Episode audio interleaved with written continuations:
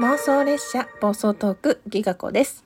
この番組では妄想にうつつを抜かして暴走気味な私ギガ子が色とりどりなトークをする番組です。女子下車お乗り換えはご自由にというわけでえ久々の工場こちらね天木ニコちゃんに考えていただいたやつなんでございますけど久々にこれを引っ張り出してきた理由は、えー、天木ニコちゃんのハッシュタグ企画ハッシュタグマイ脳内パーセンテージというえー、企画の収録第2弾だからでございます。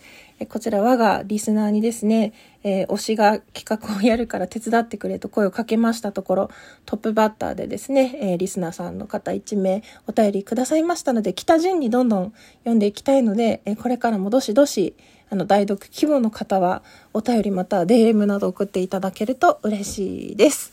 では、え読ませていただきます。お便りの前半からちょっと読んでいくね。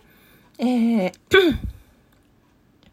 夜分遅くに失礼いたします。天木ニコさんの収録企画の代読をお願いいたしたく DM いたしました。収録するときにお手紙だと見にくいのかなと思ったので DM にいたします。ちょっと自分語りが過ぎるかと思いましたが、2分くらいだと思いますので、ご愛嬌ということでどうぞよろしくお願いいたします。以下が代読をお願いしたい文章になります。はじめまして。ピカムラあかりことアータンと申します。今回は天木ニコさんの収録企画に参加させていただきたいと思います。立戦で配信等をしていませんでしたので参加できないかと思ってました。収録企画に参加できることになり、天木ニコさんの代読の許可とギガ子さんの代読に感謝いたします。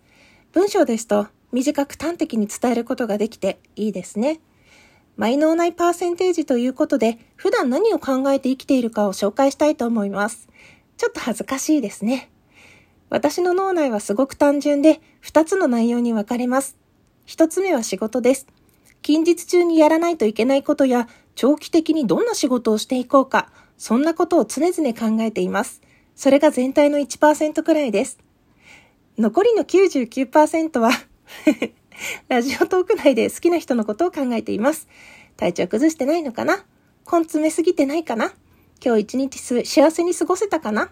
そんなことを考えています。その中で配信があって声を拝聴できると今日も一日頑張ろうって思います。そして何よりその方の配信には可愛いがいっぱい詰まっています。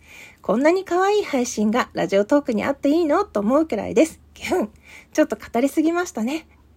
こんな素敵な配信者と出会ってしまったら、誰しも脳内はその配信者で満たされてしまいますよね。ということで、私の頭の中は、ちょっとの仕事と好きな配信者さんに占められています。以上、アータンの脳内事情でした。代読していただきありがとうございました。収録が盛り上がりますように。ということでですね、あの、読んでてちょっと照れてしまいましたけども、あーたんこれは私のことですね。99%私のことですね。